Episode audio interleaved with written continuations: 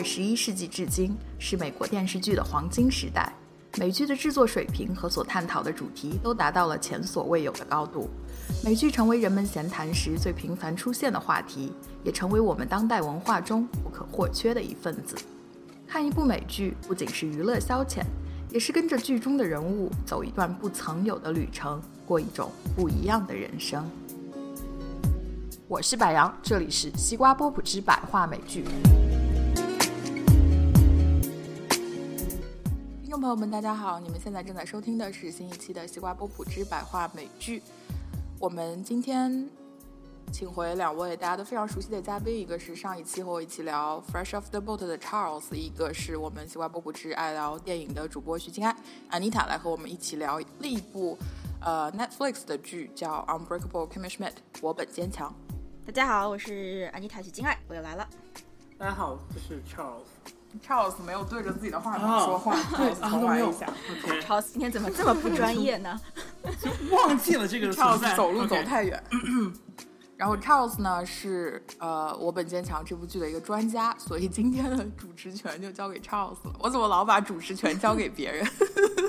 真的不是偷懒哟，真的其实就是偷懒。是为了给听众朋友们更好的呃体验。嗯。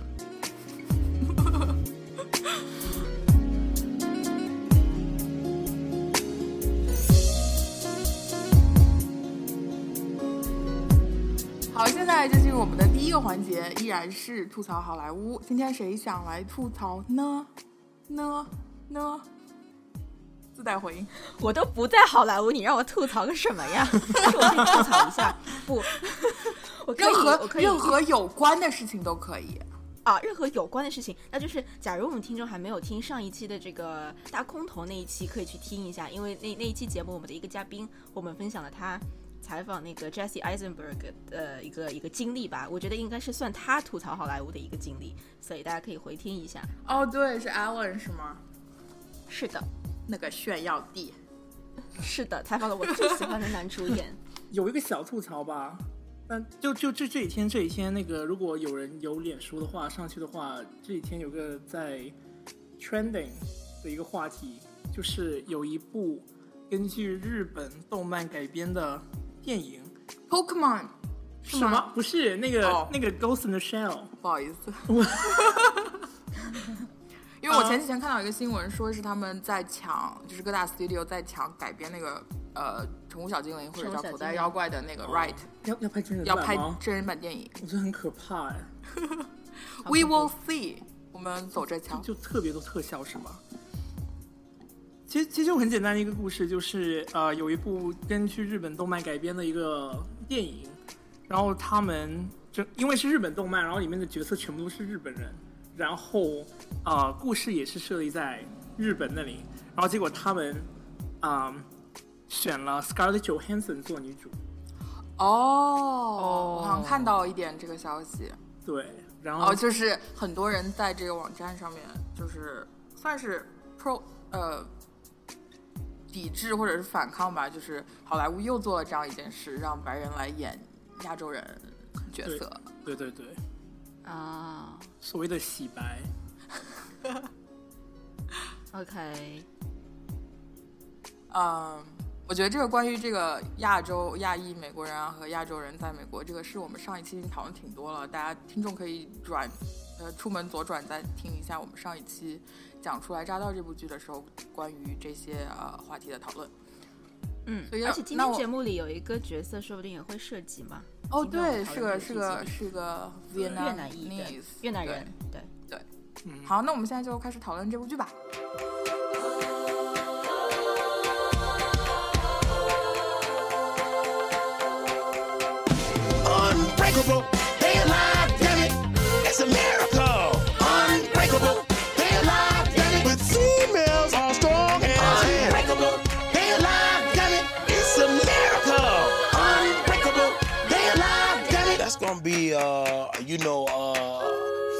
Fascinating transition. 对，这这部剧的这部剧其实有两个中文翻译。哦，对对，就就我我们的翻译是我本坚强，然后还有一个另外一个中文翻译是叫打不倒的金妮。啊、这个这个应该是港译吧，我觉得，或者是台台湾译的啊、也不是很清楚。但是啊、这部剧讲的就是一个二十九岁的一个女生，是在印第安纳的一个末日论邪教中被救了出来，然后他来到了纽约展开的寻找人生的故事。听起来就很韩剧，有没有？听上去很奇怪，就是谁会被呃困在末日的一个邪教里，然后被放了出来，就觉得这个很大胆啊，这个设想。其实，其实我刚看到这个 premise 的时候，就是他这个这个故事前提的时候，我第一反应就因为当当时是，呃，不是当时，就是去年的时候出的那个电影嘛，呃房间是吗？对我昨天重新看这部电影，就想到了房间，呃，看这部美剧就想到了房间。因为我是我我一开始没有在它刚出来的时候就看，我看这个 Unbreakable Kimmy Schmidt 是在看了 Room 之后嗯看的，哦，所以这也可能造成了为什么我不喜欢这个剧的一个原因。哦，剧透了，我已经已我觉我觉经说了我不喜欢了，没事没事没事啊。立场表明表明了。我觉得的确的确会会影响到你到底喜不喜欢这个节目。如果是先看电影的话，嗯，我是先看剧再看电影，然后昨天你然后你也不喜欢不，然后我昨天又连看了九集，他的 binge watch 的九集，我就更喜欢这个了。我一直是很喜欢这个剧的，所以我跟 Charles 是在一个立场的。于是我默默说出了 Charles 的立场。哦。好的好的，那也剧透了，我也喜欢这部剧。好，那我们现在啊就大家都来讲一下自己为什么喜欢这部剧，或者为什么不喜欢这部剧吧。其实我比较想听听柏杨为什么不喜欢哎。怎么样也得先说好的，再说坏的，是不是啊？哎哎，我觉得可以这样子啊、我们我们好的有两个嘛，可以我们好的先说一个，然后对，先说一个，我说一个，然后然后再再说对，这样就显得格局很平衡哇。塞，真专业！一遍、二遍、三遍。对，好的，你们谁来吧？哦，那就我先来吧，既然没有说话，嗯 就是嗯好，就是我就是很就像刚刚讲的嘛，我觉得他的整个一开始的这个设想构想是很大胆的，这个大胆之后会造成一个我看这个剧的时候，我有一种什么体验呢？就是 Kimi 这个角色的想象空间非常大，因为你不知道他的过去经历了什么，你只知道那个过去经历太奇葩了，所以你会宽容这个角色在这个作品里表现的各种奇葩的表现，很夸张的表现，包括这个女演员的表情啊、语言啊，整个人穿着的衣服，她她穿会上身穿着黄衣服，下面穿着什么背这个紫色的包，下面穿一个粉红的裤子，就特别特别这种。你现实生活中不会看到这种大奇葩的，对吧？你看很宽容，因为你知道他过去有那样的一个一个一个背景，但这个宽容不代表是同情，在我看来，呃，这样也会导致就是说，因为他的过去是很特别的，他到了一个新的城市纽约之后，你会发现这个角色的一个变化成长也是很明显的，因为他实在跟这个世界太格格不入，但是他必须要。呃，适合到这个世界，所以他也会做出很多改变。这个是关于角色上我很喜欢的一点。还有就是，很多人说这个剧不喜欢的其中一个原因是觉得它它很鸡汤，但是我非常不同意。就我觉得这个片子如果放在，不能说我不同意他们的观点啊，呃，我只能说我不同意，就是呃，怎么说呢？就是我觉得这个片子如果它是同样的一个故事放在中国的一个格局下和中国的一个电视场景下面，我觉得可能用鸡汤这个词。我还可以理解是，我觉得是可可以这么这么说的，因为的确非常正能量的东西。但是在美国这个语境下面，我觉得鸡汤这个词完全不适合这个电影，它不是一个鸡汤的电影。我从第一集开始看，我觉得美国人很喜欢这个，美国人大部分 比较喜欢这看这个电影呃电视剧的人喜欢它。你看到他他他在美国的评分非常高，我觉得其中一个原因在于美国就是有很多像 Kimmy Schmidt 这样的一个的人组成的一个国家，他们是一个非常爱。就是永你可以说是永不放弃，然后也只喜欢白天只做白日梦，但那种白日梦又是脚踏实地的那种有梦想的人，所以我觉得这个片子对于美国人来说，其实你可以把它看成是美国梦的一种体现。我不同意它是一个鸡汤，这个是我觉得，呃，怎么这怎么说？这是我看这个剧和看很多评论过程当中想到的一点。当然不完全是我喜欢这个剧的一个理由啊。那我喜欢这个剧的第二个理由，就是在他角色设定之外的第二个理由在于，他让我看到三十岁女人的一个故事。就刚刚 Charles 说他二十九岁嘛，然后其实他电影呃这部剧放到中段的时候，他就过了他三十岁的生日。就是我们在电视剧、电影里面看到太多十多岁的人青春的一个叛逆呀、聒噪啊，二十岁年轻人的迷茫。你看到四五十岁人的中年危机，还看到六十岁以上那些人。他们的一种生活状态。我我顺便推荐一下，去年还是前年，也是在 Netflix 上有一部剧叫做《Grace and Frankie》，是简·方达和 Lily Tom 呃 Tomlin 演的，我很很推荐，好像是讲六十七六七十岁的呃这样一个老年呃人的故事，但是你很少看到有关于三十岁女性的故事，或者是二十九岁、二十八岁到三十岁跨度的这样一个女性的故事。我觉得这个也是让我看到这个，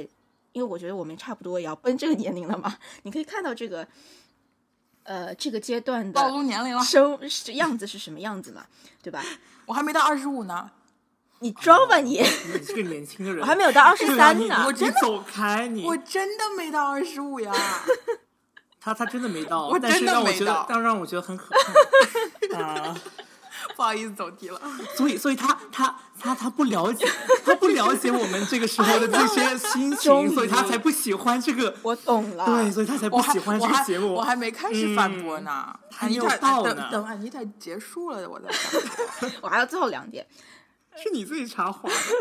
最后两点，倒数第二点就就是说，我觉得它是蛮结合，它是在去年三月份的时候，或者二零零四年的时候，具体不太清楚，应该是去年。如果按照一年一更的话，因为今年它的这个第二季应该四月份，就最近这两天刚在上啊，就是去年第一季出来的时候，我觉得它的选择的很多话题还是蛮符合美国社会关注的东西，比如电影当呃电视剧当中有关于美国公立学校的教师的生存状态的问题，其实去年其实一直到现在吧，应该。还是在美国，大家社会作为一个社会新闻、一个社会议题关注的还是挺多的。还有包括说这个，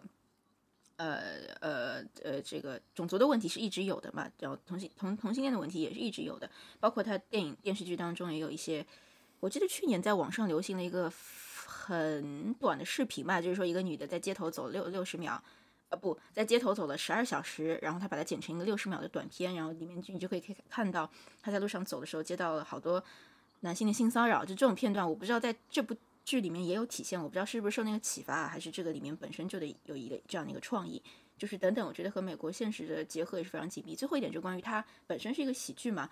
呃，在喜剧的表现力上面，在于就喜剧是靠段子嘛，我觉得这个段子上面也是非常有有有趣的，而且它这个点其实挺直接的，它不是那一种，我觉得啊，它不是那种。你需要回想的一些有小心机啊、小秘密的这种这种喜剧段，它就是挺直白的，我还蛮喜欢这种这种方式的。啊，这是我喜欢这个剧的几个理由。我看你提了五点是吧？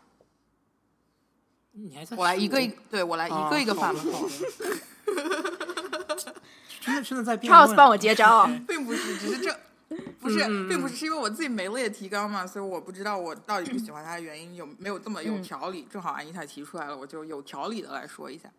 一个，第一个你说的是 他这个装扮嘛，装扮我本来想吐槽一下，但是我觉得你说这个点特别好，就是他这个粉红裤子啊，黄黄外衣，大家因为他被关在那个邪教地下仓生活了十五年，所以对他有这样一个宽容度，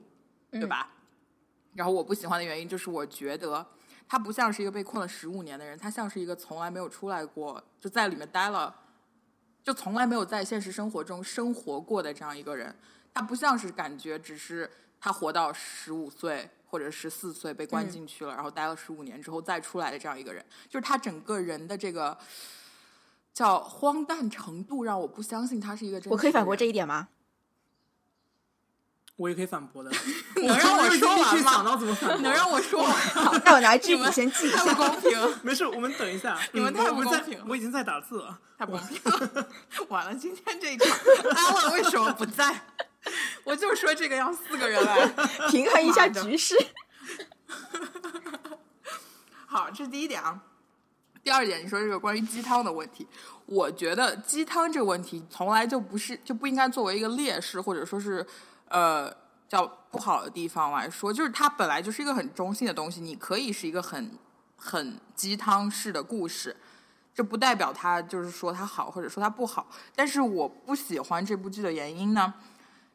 不是因为它鸡汤，而是因为它的鸡汤没有让我觉得它是 earned 的，就是是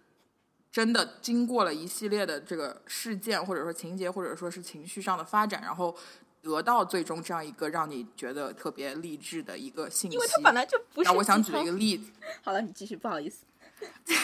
没有没有没有，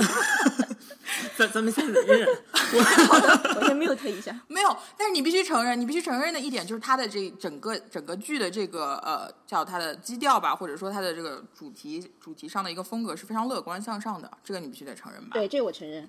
你不能说它是一个很黑暗、很对对对是是 sarcastic 是的一个场面，它是一个非常 positive、非常乐观向上的一个题材。所以我说的鸡汤其实就是说这个意思。我觉得它它的每一集或者说它每一时每刻给出的这样一个特别强大的这个 positivity，并没有一个让我觉得特别觉得 con convincing 的一个理由。就我没有没有觉得这些是呃是。通过他的故事、他的情节、他的人物发展出来之后得到这样一个 positivity，而只是一个哦，我就只是一个剧作者或者说是创作人，就是这些主创自己决定的，我们要做一个特别特别积极向上的故事，嗯，就感觉我被他们 manipulate 了，然后我就很不爽。作为观众啊，作为观众很不爽。他他他的意思就是他不喜欢看让他开心的的的电视剧。啊，我同意柏杨说的，这个是有一点挺 挺 manipulative。这是一点，但我没有。这是一点，嗯这是一点，但我没有说这一点是我不喜欢他的原因。我说的这一点不喜欢他的原因是，对，明白明白对，我大家回去听。嗯嗯，真是。然后第三点，第三点，你说他讲了一个三十岁、二十九岁、三十岁女性的故事，我们很少看到这个年呃这个年纪的女性的故事，一般都是要么就是二十一二岁啊，或者说要么直接就变成四十多岁，或者甚至六十多岁这样女性的故事。然后，其实这一点，我想回到就是刚开始第一点，关于他被困十五年这个问题，就是他这个人物 Kimmy Schmidt 这个人物形象，他像三十岁吗？他像十五岁，因为他被关了十五年、啊，他的天，他的天真，他的天真程度，让我觉得就是，虽然说吧，这个人在社会中生存，呃，在生社会中生活生存，然后你所接触的人和事是让你成长的很大一部分原因，但是，所以，但是他被被被关了十五年，就他这十五年就停止成长了，是吗？所以他给我的一个感觉是，这是一个十五岁的呃少女，在三十岁的姑娘的这样一个身体里，所以这一点安妮塔这个论点就不成立。所以他最终讲的并不是一个三十岁人的，我完全不同。意。你快讲完，我可以反驳。Come on，对，咱咱们都在忍着口呢，你你继续讲。就是他的世界观让我觉得他没有达到一个三十岁的成熟的这个水准，所以我不承我不承认他是一个讲述了一个三十岁女性的这样一个嗯呃故事，这是我的看法。然后第四点，社会相关话题，这个我不能说特别多，因为我没有全看过，所以我不知道它究竟涉及了 哪些社会相关的话题。我提一个点是嗯讲它里面那个黑的那个黑人那个 transgender 那个变性人，啊不是变性人，你那个在 gay，说什么？那个 gay。OK，我也想你在讲那个那个黑人同性恋的那个角色，OK，Titus 那个对，flame flamboyant gay 的那个角色，嗯他提到这个话题，其实就是就是同性恋的这个话题嘛。然后、嗯虽然说跟社会相关吧，但是我觉得他的他立场和他提出来的观点非常的浅，嗯嗯，这个我同意，这个我同意。OK，所以我觉得这一点就不能作为这部剧的优势，所以我就就就可以，所以我个人就觉得这是我不喜欢这部剧的一个原因，因为我觉得如果你有一个观点想表达，而且你提到了一个跟社会如此息息相关、如此有重要性的这样一个话题，如果你真的没有什么 something really really valuable to say，just don't say it。等一下，我我先确认一下，我我不是在反驳，我只想确认一下，等一下好讲。就你的意思是觉得这部剧在探究这个同性恋的话题上面，觉得探的太浅了，是吗？就就就是只是讲这个话题，没有讲其他的。不是，就是他是他提到这个话题，然后他嗯没有对这个话题做出任何自己的这个观点阐述，或者说他做出的这个阐述完全没有任何价值，就是对我们观众来说，或者是对对。你等会儿再说你等会儿再说 OK。然后第五点，第五点其实你说你说的是关于他的这个笑笑点的呃营造方式是吧？就比较直白，比较直接。这是第五点是吗？对，这是嗯安妮塔说的第五点。这其实是我当时想到，就是就是查尔斯问我不喜欢这个剧的原因。我其实想到最最最重要的一点就是这一点。他说自己是个情景喜剧，但是他一点都不好笑。对我来说啊，我从头到尾就没有笑过一次。嗯，哦，其实笑过一两次吧，就是有一两个聪明的台词，但是我我我想说的，我在这里想说的就是，不是说我不喜欢他这个直白的笑点吧？你直白笑点，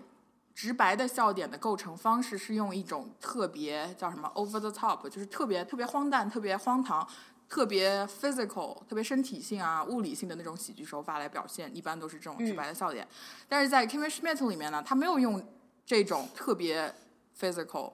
特别 over the top 的方法，所以这样我这就给我一个错觉，我以为他会讲，我以为他的笑点不会是这么 straightforward 的，就我觉得他会有一点 witty，有一点 sarcastic 在里面，但是我一点都没有看到，这就是构成一个叫什么期待和呃最终体验的一个不平衡。反差。对反差，所以这一点让我对这剧从一开始第一集、第二集就特别特别反感。然后这是我个人的，另外一个我想从一个客观角度来讲啊，就是从他写这个喜剧的这个手法上来讲，因为其实喜剧嘛，喜剧啊、呃不能说不能说美国这个编喜剧的编剧已经形成了一个叫像圣经一样、像 Bible 一样的规定了，但是它毕竟这么多年下来有一套非常成熟的这个体系，或者说是大家都一般编剧都会来遵守的一个原则嘛，就是怎么样编喜剧。编喜剧有其实两个杠杆，一个一个叫世界，一个叫人物。然后一般来说，世界有两种，一个是正常人生活的世界，就是我们生产生活的世界；另一个叫非正常的世界，叫 wild world。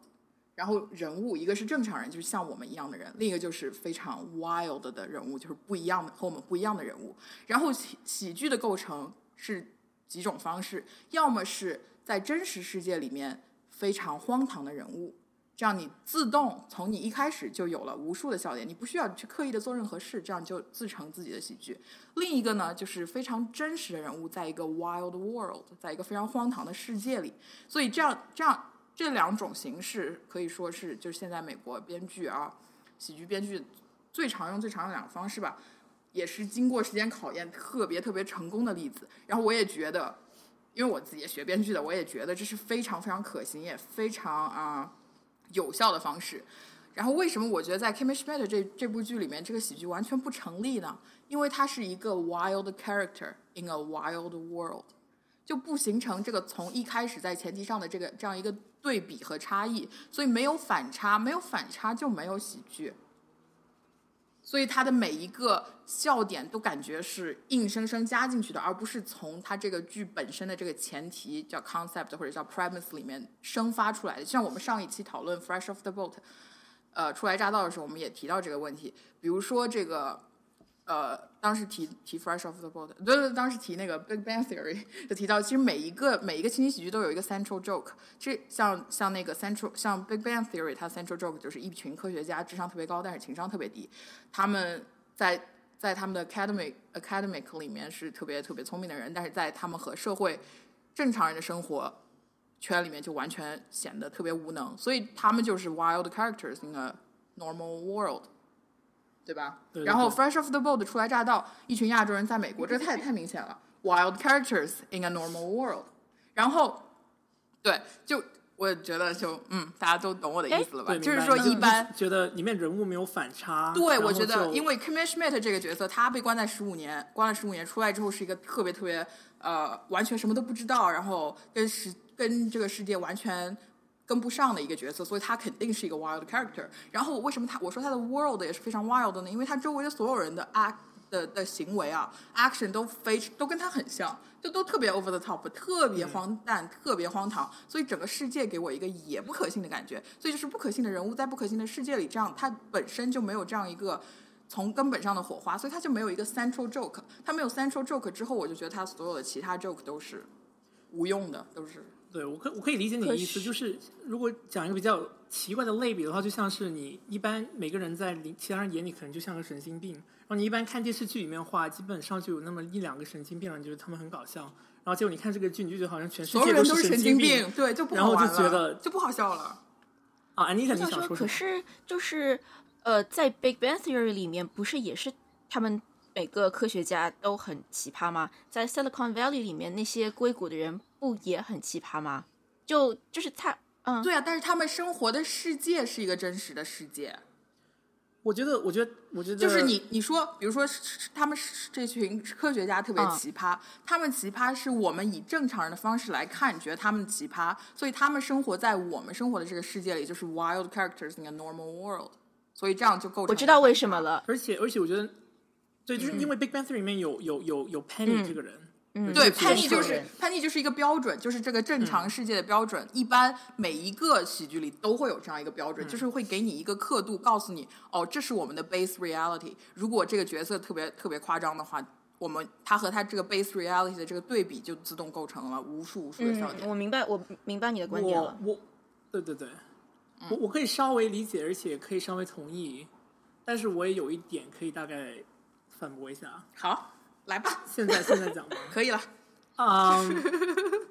因为我是觉得，我是觉得，我我同意啊，就是很多那些喜剧的话，一般都是有那么一个人在那里，就是他们是作为这个叫做 straight man，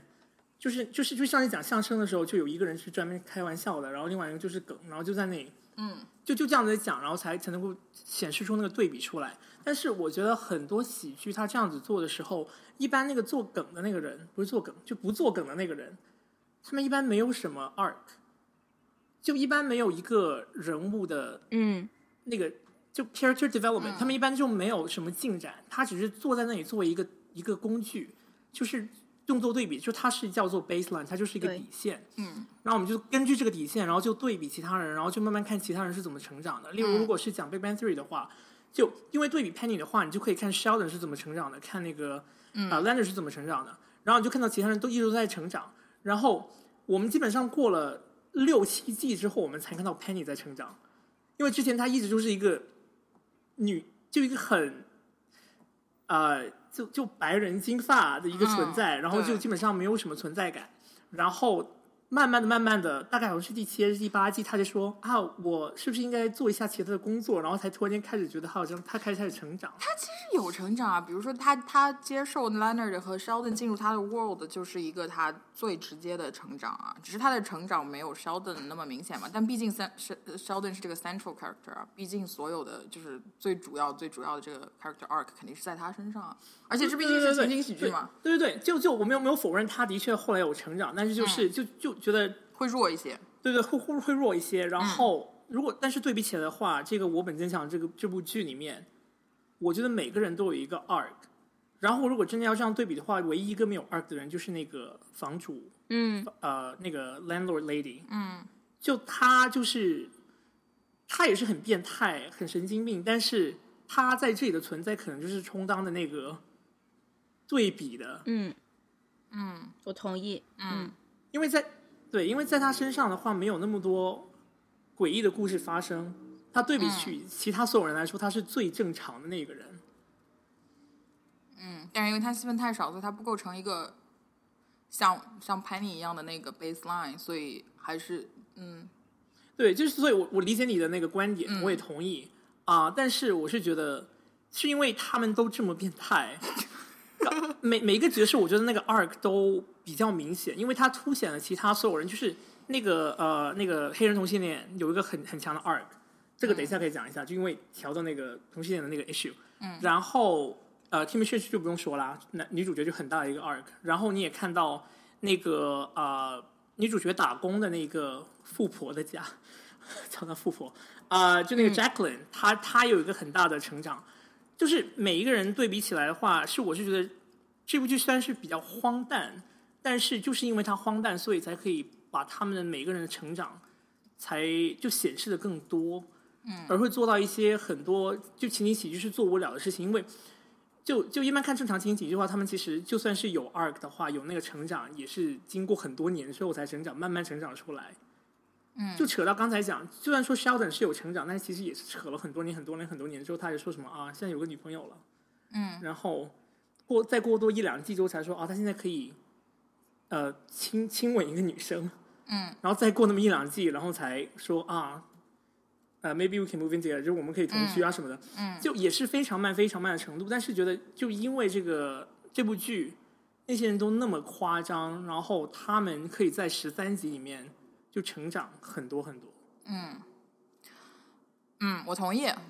我我想先我我想先补充一下，就是我我我你们 Charles 其实是同意白羊，我也是同意 Charles 的，呃，但是我不能完全同意白羊，so 呃这个平行递进结构，呃我不是我是想说，就是为什么我觉得这个世界还是一个比较可让我觉得还是比较稍微有一些些可信的世界，是因为我觉得喜剧不管是任不不一定是喜剧啊，任何的影视作品它都是有一点夸张和放大的成分在里面的。这个电影它这个电视剧它放大的是，我觉得啊，放大的是纽约。就是纽约真的是有很多很多这样的奇葩，尤其是我我当然我不能说这个剧里的出现的所有奇葩就覆盖了纽约的那些奇葩，但是我想说纽约这个奇葩出现的概率真的是很高的。你在剧里看到的那些形象，那个 富婆的那个模样，住在上东区的，什么脸上做好这个激光手术不能出门的，在纽约太多这样的人了。呃，但但是还是我说的不能一一对应啊。但是我觉得发生这个故事发生在纽约是可信的。如果你把它发生在上海，那我觉得啊，可能呃，柏杨说的那个论点会更加更加成立。但现在我觉得也是成立的，它可能是有一点呃不不是特别平衡。还有就是我想说，柏杨，你刚刚说的一个点就是我印象很深，你就说你觉得他不像是一个三十岁的人的故事嘛？就是如果你站在 Kimmy Schmidt 的角度上，的确是不成立的。他的确是一个看上去 act 像一个十，行为像十五岁。但是我觉得啊，我为什么说是一个关关于三十岁人的故事？因为人你是作为一个社会人在社会当中存在的，你的你存在的一个意义不在于你以为自己是几岁，而在于别人对你的期待是几岁。当他这样一个三十岁、二十九岁的人出现在社会当中的人，他和别人发生任何互动的基础是在于别人认为他是一个三十岁的人，他才可以去和别人互动。所以我觉得从这个角度上来说，他还是一个关于三十岁的人，一个。不心智不成熟的三十岁的人怎么样在社会中存在？你可以就现实生活中我们也可以只有二十岁，但是你的心理年龄四十岁，难道你就说他是一个四十岁的人吗？我觉得不，他还是一个二十岁的人。就是恰恰是这个矛盾突出这个角色在一个社会当中的一个呃他的一个嗯一个一个一个矛矛盾点和他存在的意义吧。因为你就是活着要跟人 interaction 嘛。还有就是关于呃其他点没有什么太多太大的反驳。还有关于第一个点，你说第一个点你是反驳的我什么呀？关于说。他的关于这个社会的奇葩，呃，他第一点就是因为他他因为电影他是觉得他不够真啊实，不够真实，对吧？，因为因为你说他是被对过了十五年，所以大家对他这个他的这个傻啊、什么天真啊是有一个宽容度的。我觉得这个宽容宽容度太高了，哦，就是他明白的嗯不明白。这个地方我有两嗯两个论证的一个点，第一个点是在于说，这恰恰是我喜欢这个剧的一个原因。他一直在提醒我，我们的社会在十五年到底变化了多少。比如说，他不知道 selfie 是什么东西。我在二零一零年的时候，我也不知道 selfie 是什么东西，你更别说他是十五年前的人，他不知道自拍是什么东西，很正常。他在电影当在电视剧当中，他看到了一个他站在一个龙头前站了五秒钟，左拍拍右拍拍，诶，这个龙龙头怎么水龙头怎么没有开关？因为那是感应的。你在十五年前、二十年，你也不知道那个龙头要怎么用。我相信很多你从我不是说呃，我我我觉得很多你在小呃农村或者说一些没有看到过感应水龙头的人，你从来没有出过一些偏僻的地方、山区的地方，你到大城市你也不知道这是什么东西，就和 Kimi 的反应是一模一样。这是第一方面的论证。第二个方面的论证，你说这个角色的。呃，角色就是十五年之后，呃，宽容度有点高，但是还你说你觉得他不像是一个三十岁，还是那个点啊？你觉得他不像是一个困了十五年，觉得他是困了三十年的人？我也有一点小小不同意，就是你看这个角色，他第一集里面，他一刚开开始刚刚被拯救出来的时候，他在一个书报亭看到一个小孩偷了一个东西，于是他就追上去说你偷东西是不对的。就是你可以看到这个人，他其实还是有基本的 正义感。这种正义感是在于你小时候有接触过人，你知道什么是对的，什么是不对的。如果你只是十五年，这种正义感都，嗯 我觉得这种正义感像五岁小孩的正义那感。不管怎么样，你是可以说明他之前是有在这个世界有 有有过接触的。如果你是在那个地窖里，你们没没有 money，没有任何的金钱交易，你会觉得拿什么都是很正常的。就是说，他还是有一些基本的，包括这个人就是呃和人和人处理之间，知道彼此之间要怎么样去。呃呃，你说鼓励也好，或者怎样也好，我觉得还是基于他有和地窖之外的人 interact 的那个呃那那个那个经验，只是说，只是说你可能觉得他十五岁是有一点、没有把十五岁的人那个状态出现呈现出来，呃，但是嗯啊，对，这这是我我想说的，嗯。因为其实我刚刚提那个宽容那点，其实是 我自己是我是当时是记得第一集里面有一个他对于一个什么反应，就是对一个什么我们现实生活中的东西反应过度，然后我觉得特别 ridiculous，因为十五年前那个肯定存在，但是我现在想不起来那个例子是什么了，所以我就不说那个了。哦，好的 好的，然后我我想提一下，就是说你刚刚说他那个，比如说那个自动出水那个水龙头那个问题，嗯，我不是说他这个反应就不好，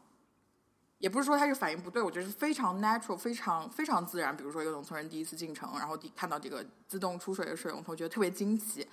然后我觉得这不是一个特别好的方式来体现喜剧，就还是回到他表达喜剧的这个方式特别不投我的口味吧。就是说，如果说我是一个呃比社会慢了十五年的人，我第一次接到这么看到一个这么新奇的这个自动出水的水龙头，我我个人觉得，我觉得一个更加有效的喜剧方式是，我会假装我知道它是怎么回事。所以说这个电这个剧是很直白的，就是就是我喜欢他的理由。对 可能我跟你喜欢喜剧的基础本来就不一样。你 你可以可以解释一下怎么怎么假装不是你知道它是假？装知道他怎么回事，就是你被吓到嘛，水突然出来，你被吓到，你不知道他怎么出来的，你会立刻假装自己很震惊，然后因为你不知道他水怎么出来，所以你哦第二次你不知道水怎么出来然后我就想到一个场景是怎么样，嗯他不知道水怎么出来，就是他他觉得哦，其实水应该出来，但是我为了让大家看起来很正常，我就自己在自自己在洗手，但其实水没有出来，我觉得这场景就会很搞笑，但是但是他周围没有人啊。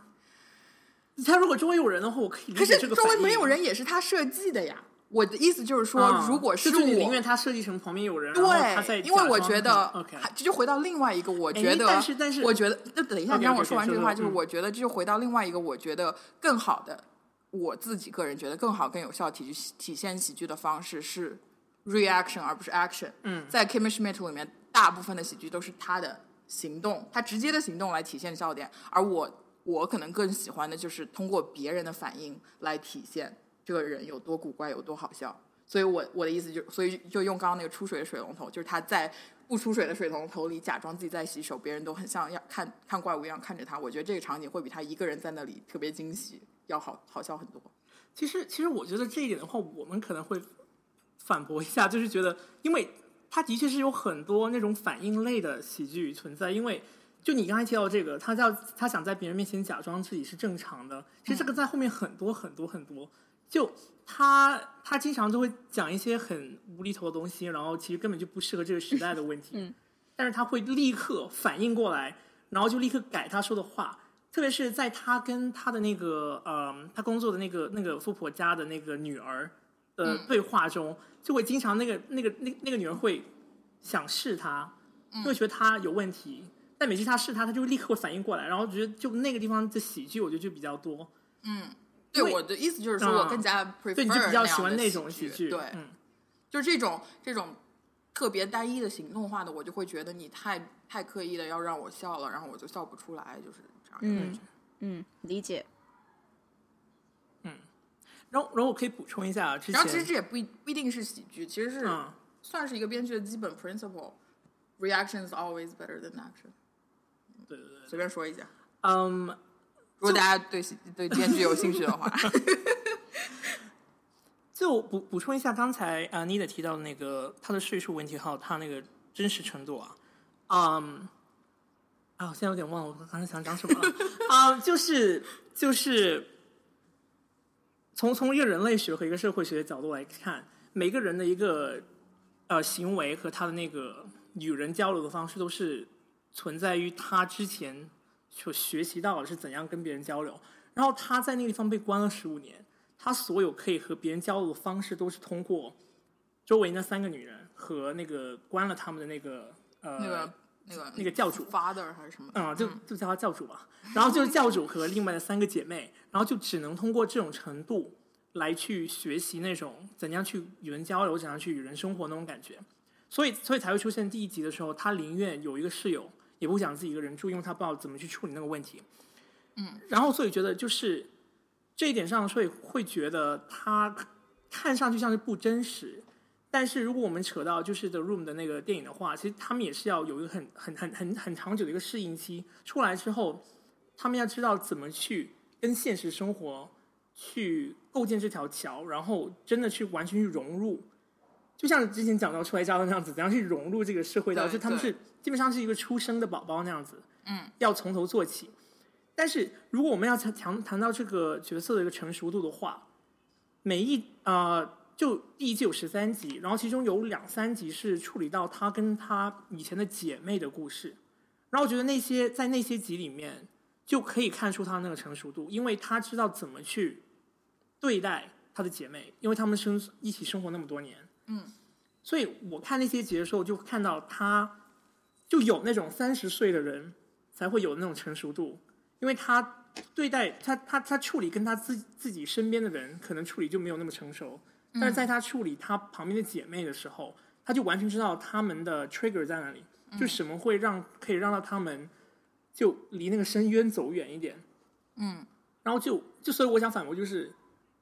在那些 episode 里面，就可以明显的看出来，他的确是有那个程度，但是因为他真的是没有在我们这个现实生活中生存那么久，所以才没有显示出来，就还是显示他比较天真。对，这也有可能是跟它是一个 Netflix 的剧有关吧，就是它不会像 Network 的剧那样非常需要在前第一集或者第二集里面就用大面积、大面积的那个笑点把观众给拴住，它是会把它分布在一季啊，或者甚至是一季里面、一整季里面十几集。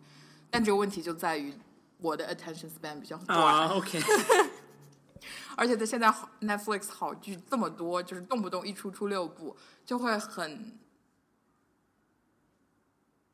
就是很难很难，像这样的剧就会很难收拢像我这样我代表的一类观众吧，嗯就是特别需要快准狠的那些嗯喜剧、明明白喜剧效果的，对，而且其实谈到谈到你们刚才讲，就讲到那个就是这个真实问题的话，其实只要类比一下，大概就会理解为什么我们看上去有时候觉得有些地方不像很真实。我们就简单看一下北韩，北韩就是一个朝鲜完全对对对对对 朝鲜。啊，翻译翻译的太那个 太直了，就是那个朝鲜，它完全就是一个封闭的一个世界，嗯。在里面住的人就大家应该有有些人就看过纪录片，就看到他们采访里面的人他们的那种对话的程度，嗯。感觉就像是在邪教里面成长的那种嗯。关系，就是他们完全就没有我们在这边的那种对社会的理解，嗯，所以我就觉得，如果这样子对比的话，看我们看到朝鲜的人讲话的那种荒诞程度，其实对比起来，我们看到 Kimi 这个样子，其实还是挺真，还是挺正常的。嗯啊，我就想补充一点，我很同意超，我觉得刚刚你那个对比的那个点挺好，就是你说，呃，人之嗯。前的所有的行为是要和他之前经历做对比的，这个这个我觉得这个点非常好，之前没有想到，就关于说他在跟他同同差不多同龄或者说同一个成长环境长出来的人，他的一个表现其实是相对于那个群体来说是很正常的啊，我觉得这个这个想法就是还蛮新颖的，我很喜欢。嗯。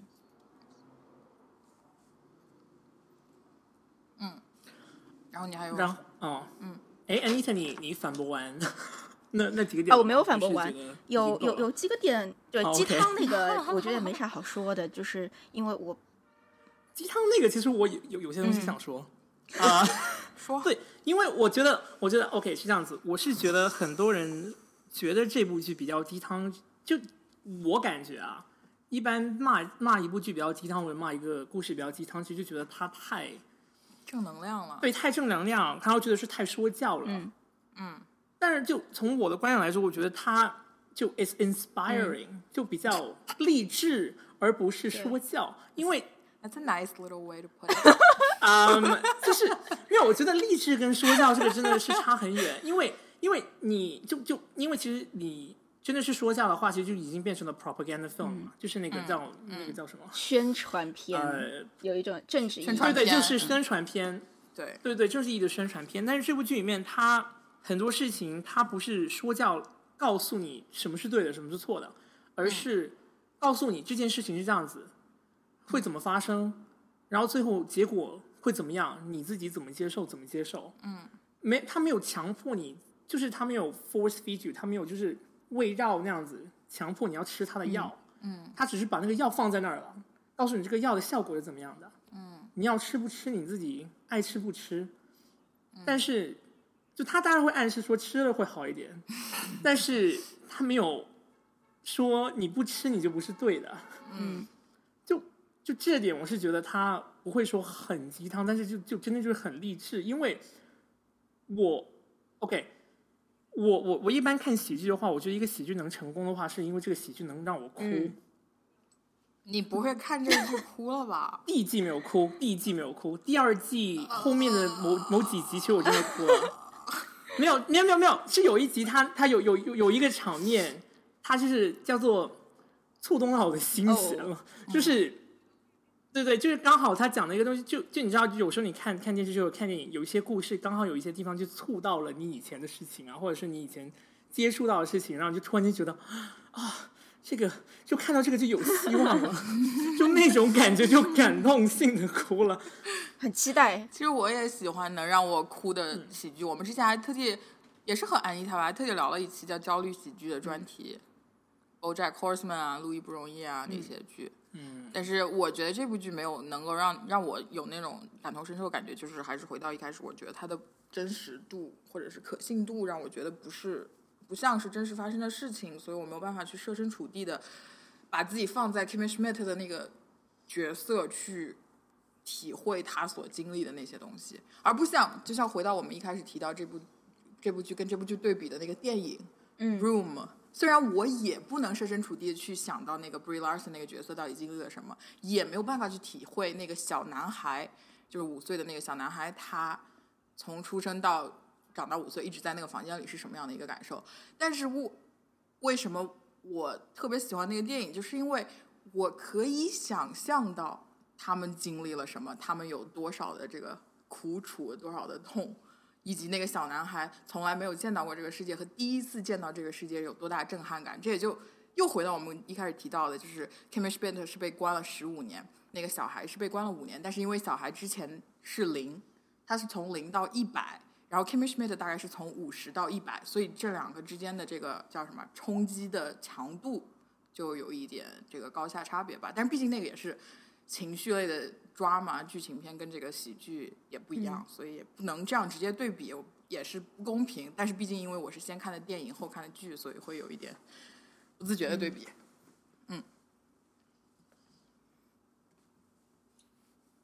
嗯，还有啥要补充的吗？其实嗯，没有，如果没有，我是想说，反正我还有几点不太喜欢的，就是如果等你们讲完了，我们可以来讲一讲。Maybe 你还有喜欢的喜欢的好？像没了吧？呃，都讲。我喜欢的话，我我我们还没有，我们还有就不知道我们要深谈一下，就是它里面聊的那个社会话题，嗯，就是女权主义啊。这是我很讨厌的。就我觉得啊，这是这是你很讨厌的、啊，加这一点在里面那那我们可我们可以对一下，我们可以对一下。太就你觉得他加一太女权了是吗加？一，他的女我觉得好奇怪，我是我因为我们俩男是女生，因为我们俩是然后你们觉得女的，哦，你们觉得，太女权了，就是这个原因，就是这个原因。他女权的有一点安妮塔来深谈对，好，我们待会儿嗯谈。OK，啊，没有，我说你现在来谈一对对，下吧。现在可以来，我就觉得现在谈，他很奇怪，你不能因为你是一个女的，你嗯是一个女性，你就在这个电影电电视剧里面没有来由的，你就可以说 woman can do everything。呃，你就可以没有来由的去说这是一个，But women can do everything 啊！继续说，继续讲。就是我觉得，呃，这有这样的一个有这样的一个主旨，本身没有什么好批判，但是你要有这个主旨带出来的时候，你需要让这个角色具备这个能把这个角色带出来的一个，我啊，我其实现在突然想到一件事情啊，它之所以这个片子让我觉得之前表达女性女权话题的时候不那么不那么有说服力，但我现在觉得好像又又可能有一个说服力，是不是因为他们之前被关在邪教里的时候，那个地下那个 bunker 里面的时候，被关的四个人全是女性，然后主宰他们命运的是一个男性。我突然想到这一点，是不是因为这个嗯点，所以他等他反抗的时候，他会有一种很不平衡的东西，他就变成了一个男性的一个一个寄生品，突然变成了一个有一个独立的人。但是这一个转变过程还是不是特别的太快了，我觉得是一个这个坡太陡了。其实，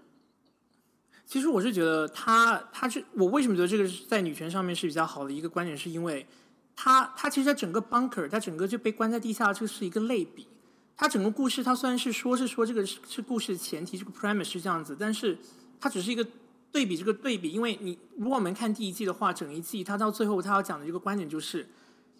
他说女人在每一个不同的生活环境中，在不同的社会阶层里面，都会受到某种程度上的压抑，然后是无论是哪里来的男男人，都会在某种程度上就在他们指挥，就有时候是潜意识上面指挥，就不会说说的很直白，但是很多时候就真的就是这种潜意识上面的，他们有时候感受不出来，但后来慢慢才知道，所以他整一个这个 bunker 的这个 set up，这个提提到他们把他们关下去，其实就是类比很多很多生活中很多很多女生啊、女人啊，就是就是被男人关在了某一个盒子里面，然后出不来，然后他们要自己去意识到自己要怎么去做到那个 empowerment，怎么去理解到自己不受一个男人操控，不受一个男人控制，然后才能够出来，才能够 climb out of the bunker，才能从那个地下被救出来，所谓的救出来，但是到最后他们是要自己救自己。嗯，挺有意思的，我觉得。嗯，我觉得女权主义一直是一个特别有意思的话题，就是每次男生谈女权主义和女生谈女权主义都是完全不同的两个概念。比如说，你说呃女，她要女生要征服呃要克服这种自己是被男生放在盒子里的这样一个呃想法，我觉得这一点就从根本上就不成立。我觉得这一点从根本上就是男权主义出发，女生并没有这样的，就是女女人并不会一出生就有这样的感觉，我需要被男人去拯救，或者说是被男人没有没有没有，不被男人去控制。所以我刚才才提到，就是到最后不是不是你要被救，而是要你自己做自己，而不是对啊，就是我作为一个女人，我生下来我就觉得我就是自己要做自己啊，我没有就没有这样一个去克服的过程，所以我觉得这样一个去克服的过程就不是女权主义，而是一个从男权主义出发的一个 condescending 的 comment，或者叫 perception，这是我的看法。嗯嗯，说明你还是很女权主义的。对，但是但是我的女权主义和大家说的那种又特别不一样。，OK，我觉得 Charles 那个对，就是我明白你意思，就是一个是从过程，一个是从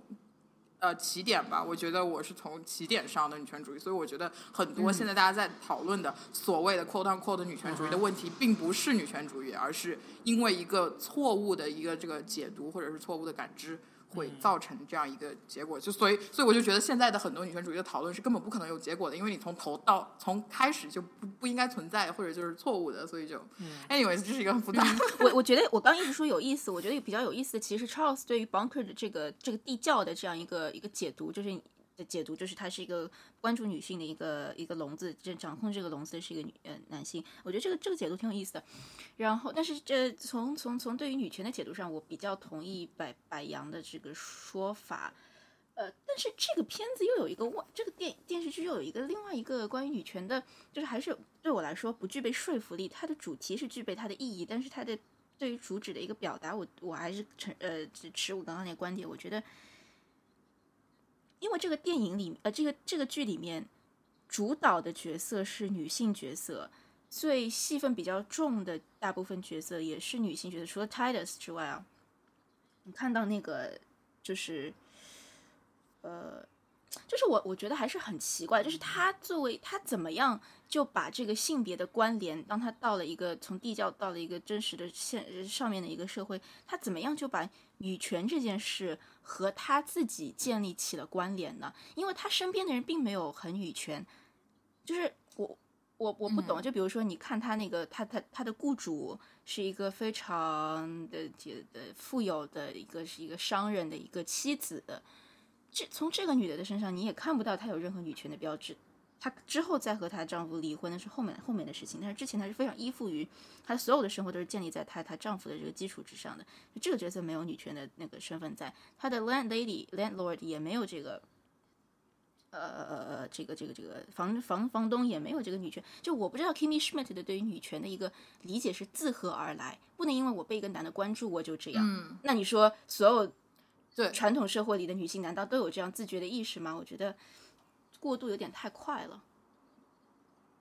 对，这个也是，就就撇开女权主义不谈啊，这个也是我对她有意见的一点，就是她没有利用好自己这个非常可以说是非常天才、非常精彩的一个前提，就是她被困了十五年，然后出来是一个和世界格格不入的这样一个 fish out out out of the water 的这样一个非常典型也非常有效的一个一个前提，我觉得他没有用运用好，就像刚才你他说的，他这个联系。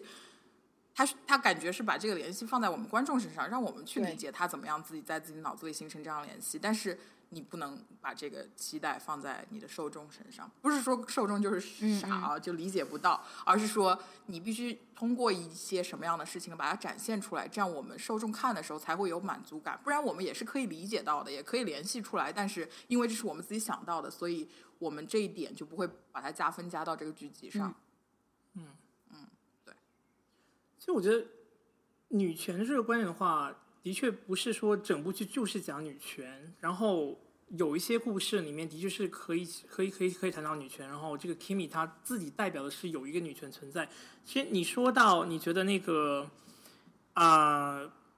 那个那个那个那个 Jacqueline 她没有体现到那个女权的存在。呃，我记得是第一集的时候，她第一次见到 Jacqueline 的时候是走到了她门前，然后她说了一句 "I'm not allowed outside"，、我不可以在外面。然后 Kimi 就走上去说：“呃，为为什么不能出去？你你你也被一个人关了吗？你也被一个教主关了吗？” 就我是觉得，就他的确是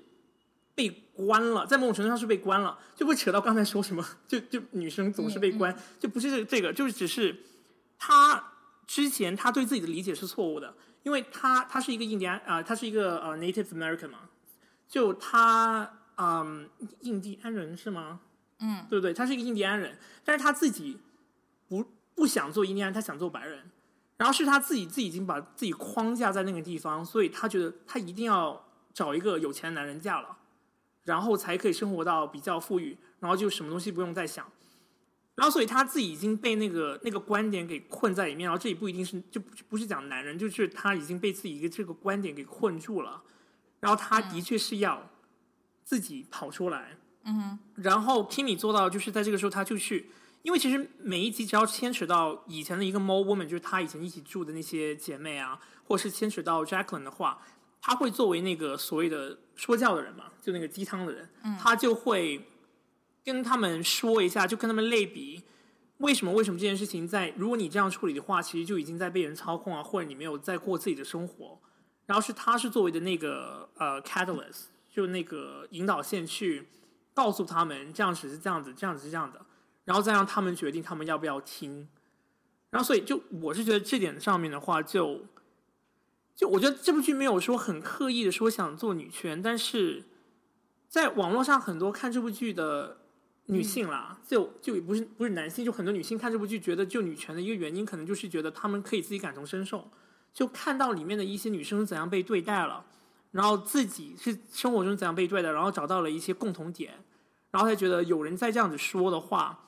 那些男生才能听到。就像是 Anita 之前提到那个那个呃，一个女生在纽约街上走十二个小时，然后后来就就把它剪成了六十分六十秒钟的一个视频，然后给别人看嘛。就那个就是讲到了美国一个很严重的一个性骚扰文化嘛。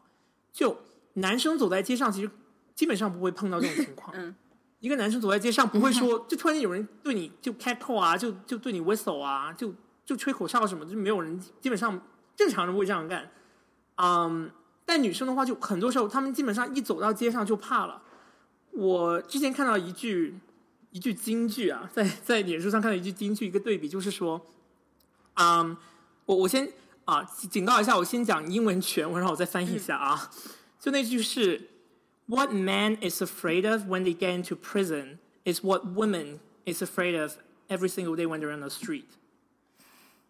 就是男生怕在监狱里面被干的事情，是每一个女人走在街上的时候都可以会被怕会发生在他们身上的事情。就所以就这点上，就讲到你刚才提到，就是女生出生出来也是自己想干什么就干什么。嗯。但是所以，但是这个社会的构成还是非常 misogynistic，就对女性是不公平的。所以就不是说什么女生要被解救啊什么，就不会讲这些，但就是是这个社会的架构上，虽然咱们出来都是一样的，但是讲到最后起点还是会有一点点不同。是就是因为这个社会建造，不是因为我们的这个 biological，不是因为我们就生物上面有什么不同，是而是这个这么多年我们在这里生活社会上这么多年，这个社会构造而造成的这些反差，所以很多现在这种女权才会想说，是修改这种反差，而去想改那个系统，而不是改就你们对被对待你们那个方式。我不知道我有没有 描述的比较，我知道你的意。思，我知道你的意思。嗯对啊，可是嗯 English Metal 里没有这样表达出来啊。我觉得有啊，就你刚刚说那个 thing 啊啊，你是你是被人关了吗？你是没有，但是就是从第一季，就第一季最后的那那倒数第三集的时候，呃，他跟着 Jacqueline，因为他想逃逃逃逃避他的过去嘛，他不想去做那个 court，他不想回去那个法院里面，呃，跟其他的姐妹就对抗那个教主嘛。就当当时教主不是被抓了嘛，然后他们要去那个法院，然后呃讲供词，然后就可以把他关进去。但是他不想对待这个问题，然后他就陪着 Jacqueline 就去了一个地方，啊、锻炼身体，就去那个 gym，、嗯然后他们就在那里踩踩踩那种自行车，对对，踩单车。然后当时他们就类比了，教他们踩单车的那个嗯男人其实就是另一个教主，因为他所做的就是告诉女生，你是女生，你就要这样子看，你就要就要长成这个样子，你的身材就这样子。就很多这种类比，就是我们自己生活中，就可能有很多人不能够感同身受，但是就我身边有很多女生就有这种感同身受的感觉，就是这么多时尚杂志什么的，就很多给他们的压力，所谓的压力，就是女生就应该长成这个样子，女生就应该很苗条啊什么的。然后，所以才会出现很多这种女权主义出来，就觉得你是在给胖子找借口吗？没没有啊，就是 OK。有一些人是因为是医学上，他们真的觉得胖 Oh no! Oh no! That's 真 a whole 的 different topic. Okay, we're not going to talk about that. Um, you just think all fat people are lazy? Is that what Uh-huh. you? Okay, let's. We're not going to talk about that. Okay. Um, 那我觉得真正的女权应该逼迫男人也去做那些事情，就说他，就说对啊他要是停所以其实我我觉得我是就是回到、回到一个特别乐观一点的角度嗯吧，就是呃，我们 我们古人有一句诗叫“女为悦己者容”，我觉得这个可以同样适用在男生身上。嗯，因为女女女人会为男人去打扮，其实男人也会为女人去为了把自己变得更好看，或者是更好。对啊，对啊。所以在现现在很多男人都这样了。对啊，所以就是回到一个大家都开心一点的。所 以这个其实女关于女权的问题，其实是我觉得这个这个这点挺好，但这个剧在表达上面，我觉得不是特别有说服力。其实我还有一个不是特别喜欢这个这个剧的点，但是很小的一个有点吹毛求疵的一个地方，我觉得也是大部分有涉及亚裔所在的这个电视剧都有的，就是它里面对于那个。呃，越南小伙子的那个形象的呈现，我觉得太刻板印象，就关于他的发音的问题，我我个人是很受不了的。就是 这个我可以陪你一起吐槽。我，对对，这个这个是我特别不喜欢这部剧的一点。，还有包括他的形象打扮，就是说，如果因为他请的演员的确是从小在美国长大，或者说英语已经说的很好，你让他们再刻意的去学出有口音，可能他们的确不能学得很地道，对吧？那这个也可以理解。但是在打扮上，你是不是可以让他有更多的一个一个不那么接美国地气的一个形象呢？就是这些角色，我觉得出来还是一个很符号化的东西。这个角色本身的成长性是。就完全是作为陪衬的，在这个剧里面，他本身这个角色成长性，我觉得是很可悲的。因为其实我觉得，觉得，而且而且这个演员是个韩裔，然后有有很多有很多讨论的人就觉得，就是首先讲到讲到这个 casting 的问题上，就很多人选角就觉得亚洲人就亚洲人就随便怎么 cast 嘛，然后但是这部剧里面其实根本就没有一个点说他一定要做越南人啊，他可以做韩国人啊，但是他之所以是越南人，只是因为里面的有两个笑话。必须是他是越南人才可以讲到的笑话，然后结果他就变成越南人，我觉得这点就很不能接受。就他他他讲去笑话就就是他不是 dong 就是讲就 penis 的意思嘛，然后他就说 Kimmy 也是 penis 的意思，在越南话里面 然后的吗？啊、其实其实不是，其实不是对，因为在越南话里面是 chim c h i m chim 这个是指鸟，然后是、是昵昵称就是就就像我们中国里面说鸟也是讲那个 penis 医师，嗯，然后但是 chim 跟 kim 其实真的差很远，嗯，然后他只是为了讲这个笑话，还有另外一个笑话就是，呃，就我们去另外一个国家，然后就你做一个手手势啊。嗯嗯然后我们在我们文化里面可能像是觉得是正常，但是在人话里面就是很 insulting 啊，就是侮辱人的。嗯对对，就是那个 fingers crossed 的那个手势，就把两个手指扩就扩起来，然后就是 good luck 嘛。然后这个在越南文化里面的确就是 insult 人的，就是就是侮辱人的。哦他就为了讲，就跟这边中指是是是侮辱人的，但是中国就没有啊，对中国是这个，我不知道这样子，我都不知道，对，我。拍个照，拍个照，做这期节目的那个题图。特别多啊，没有，就是呃，中中国文化，其实我们也不知道这个，我也是后来查查文化才知道。我觉得我们现在已经没有影响了。就所谓的中国文化，就手势中指的手势就是，呃，把你的那个握拳，然后把你的拇指穿插于中指和食指之间，这个就是所谓的中咱们的中指。那我觉得现在根本就没有这个文化效应在里面了。嗯，就所以最后吐槽就是，他完全没有必要是一个越南裔。我觉得他演一个韩裔的话，其实更加 believable，更加有这个真实性。因为我知道白人看亚洲人都是一个样，但其实我们一看就觉得就知道这个人是亚是韩裔啊。我觉得。我们看美国人也都一样，所以就不要互相你是这样互相好不好 差不多了，好好的也说了，不好的也说了，喜欢的也说了，不喜欢的也说了，尤其是不喜欢的。呃，还有什么想补充的吗？或者想吐槽？我就想说，我觉得这个这美剧挺好看的，大家如果有兴趣可以可以看一下。它第一季是二零一五年三月份，呃上播播出的，呃现在第二季的话，第二季已经出了。对，第二季已对，已经。刚刚出了，嗯所以其实也是挺在话题上的吧。呃不管你在美国还是在中国，其实应该是都可都可以看到的。对，他在美国的这个风评其实特别好啊，就是呃，影评家或者是观众对他的评价其实都特别高。对，但是我坚持我自己的观点。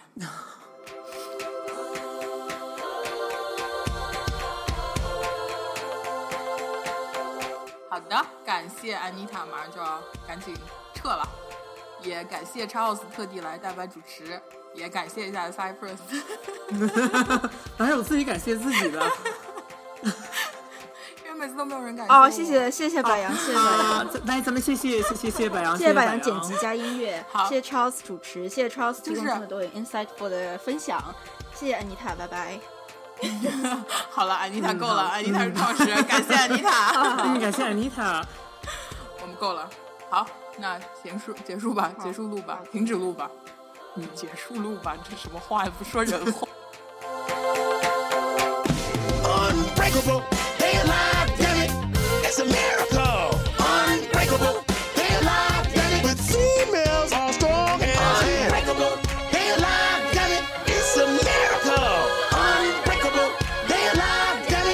be uh, you know, uh, fascinating transition. Jack